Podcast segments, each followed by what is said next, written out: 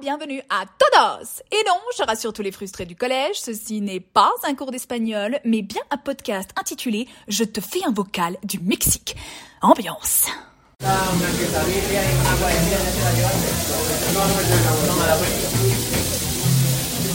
Ce que vous venez d'entendre, c'est pas la symphonie du paradis, mais ça y ressemble.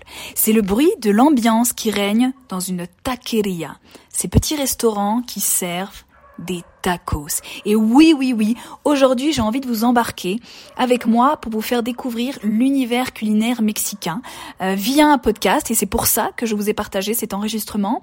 Et, et justement pour, pour vous transporter, j'ai envie de décortiquer cet enregistrement parce que c'est vraiment l'ambiance qu'on retrouve dès qu'on rentre dans une taqueria. C'est-à-dire que dès que vous rentrez dans une taqueria, vous allez entendre dans le fond une musique latino, hein, euh, dont le refrain est toujours fredonné par la voix nasillarde d'un des employés. C'est vrai que je, trouve les Mexicains parlent un petit peu du nez toujours. Et, et au final, eh c'est un miracle qu'on arrive à entendre la musique et qu'elle ne soit pas étouffée par le bruit ininterrompu. Je ne sais pas si vous avez remarqué, il y a un son qu'on entend tout le long qui ne s'arrête pas.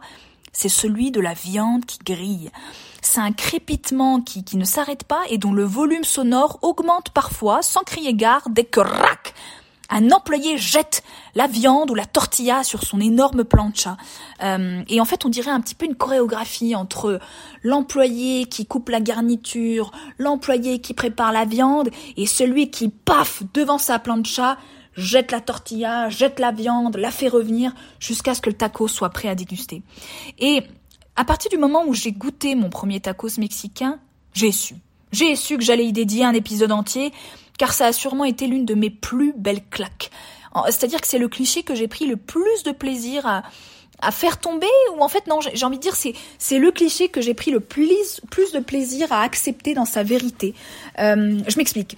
En tant que française lambda qui ne connaissait pas la cuisine mexicaine avant de venir ici moi aussi j'ai grandi avec ces fameuses boîtes Old El Paso qu'on trouve au rayon international de l'Intermarché, qui vous promettent le temps d'une soirée une escapade au Mexique avec euh, l'équivalent de feuilles à la texture d'un papier canson, hein, qu'on se le dise. Alors au-delà du fait que je suis absolument fière de ne plus être en école primaire, mais de toujours utiliser le mot papier canson, faut qu'on se le dise. C'est pas, c'est pas extraordinaire, c'est dur comme je sais pas quoi.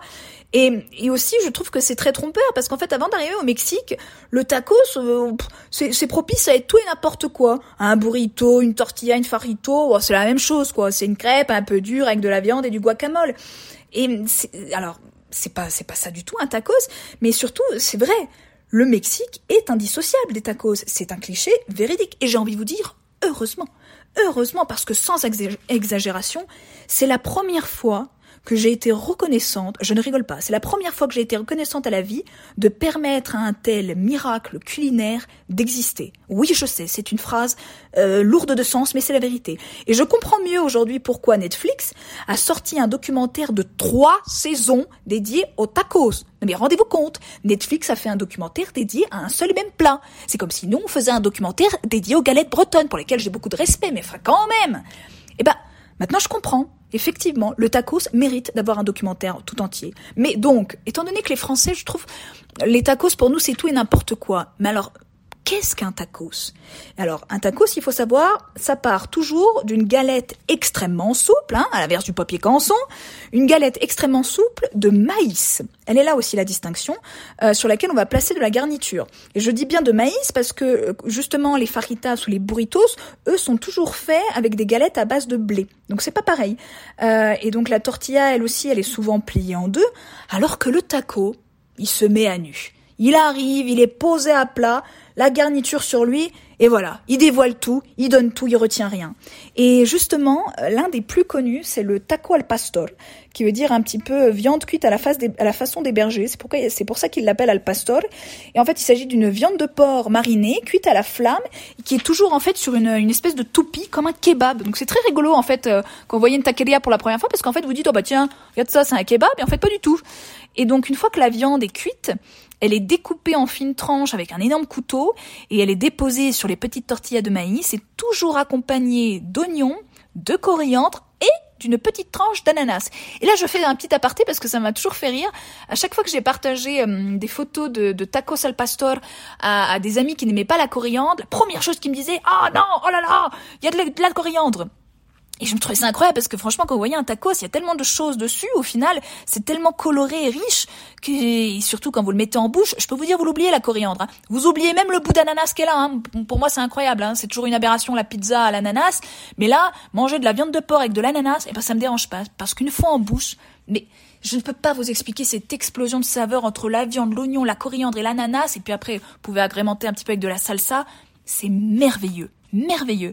Et moi, ce que j'aime aussi, surtout dans le tacos, euh, c'est que J'aime en fait voir les Mexicains le manger parce qu'on dirait à chaque fois le début d'une pièce de théâtre bien répétée. Tellement les gens en fait font, les mêmes gestes, les mêmes rituels pour, pour déguster le tacos. Un peu je trouve à l'image euh, à l'image de nos parents en France qui je sais pas vous voyez lorsqu'ils mangent leur plat, ils ont toujours en fait euh, une fourchette à la main et un bout de pain déchiré à l'autre main qui leur servent soit à orienter leur nourriture ou alors à saucer leur pain avant de le manger. Je trouve que c'est vraiment cette espèce de de particularités qui marquent l'appartenance à une culture culinaire.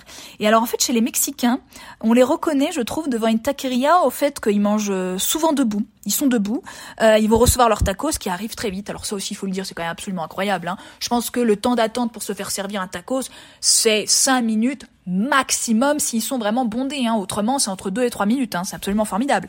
Et donc, ils reçoivent leur tacos, ils vont toujours l'agrémenter de citron vert, ils vont choisir aussi euh, la petite sauce salsa, soit la rouge, soit la verte, euh, selon euh, la capacité suicidaire de leur langue.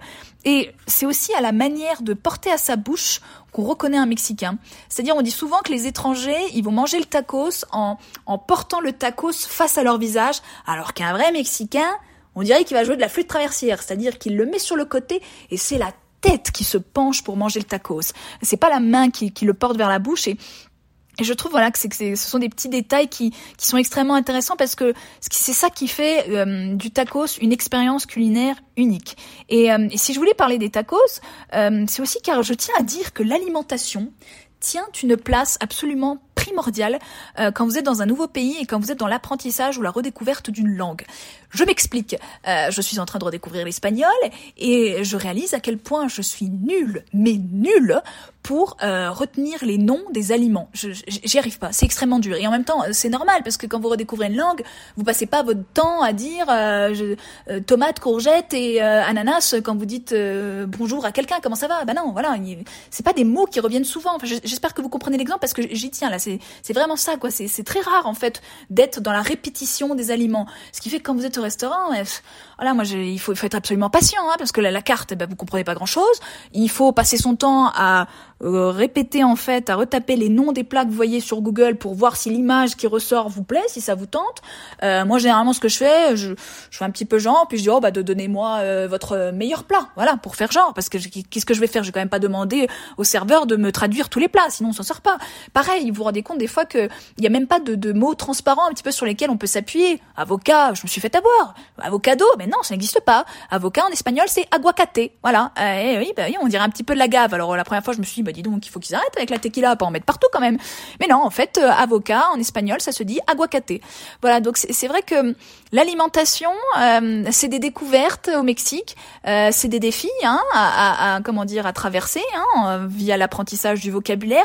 Et puis aussi, c'est c'est quand même, faut le dire, hein, c'est des surprises. Les Mexicains ont quand même des extravagances culinaires particulières. Et je vais vous en donner une et je vais terminer là-dessus. J'ai envie de vous parler de ce qu'on appelle la michelada. La michelada, on dirait un petit peu Michel au féminin, euh, c'est en fait ce que les Mexicains boivent pour contrer la gueule de bois. Donc bien sûr, on soigne le mal par le mal. Hein. Il s'agit en fait d'une boisson alcoolisée, c'est-à-dire c'est de la bière mélangée à quoi? À quoi? À du jus de tomate. Donc ok, pourquoi pas jusque-là. Mais, mais, mais, ce qu'ils font, euh, parfois ils l'agrémentent euh, de de, nourriture, tout simplement. En fait, une michelada, faut se représenter, c'est un énorme verre dans lequel vous avez de la bière mélangée à du jus de tomate, et par-dessus, bah, vous pouvez mettre des bonbons, ou alors vous pouvez carrément mettre, des fois j'ai vu, euh, des plats où c'est en gros bah, des crevettes mélangées à euh, de, la mangue et de l'avocat avec une sauce, euh, une sauce salade, voilà. Et en fait, ce qui se passe, c'est que paf, ils insèrent une paille à travers la nourriture et dans la bière, comme ça, ils peuvent à la fois boire du coup le, contenu de, enfin le liquide, et avec leur fourchette, ils peuvent manger la nourriture qui est au-dessus du verre. Voilà. Euh, ben écoutez, euh, sur ce, j'ai envie de vous dire, euh, comme disent les Mexicains, buen provecho, ce qui veut dire bon appétit, et gracias.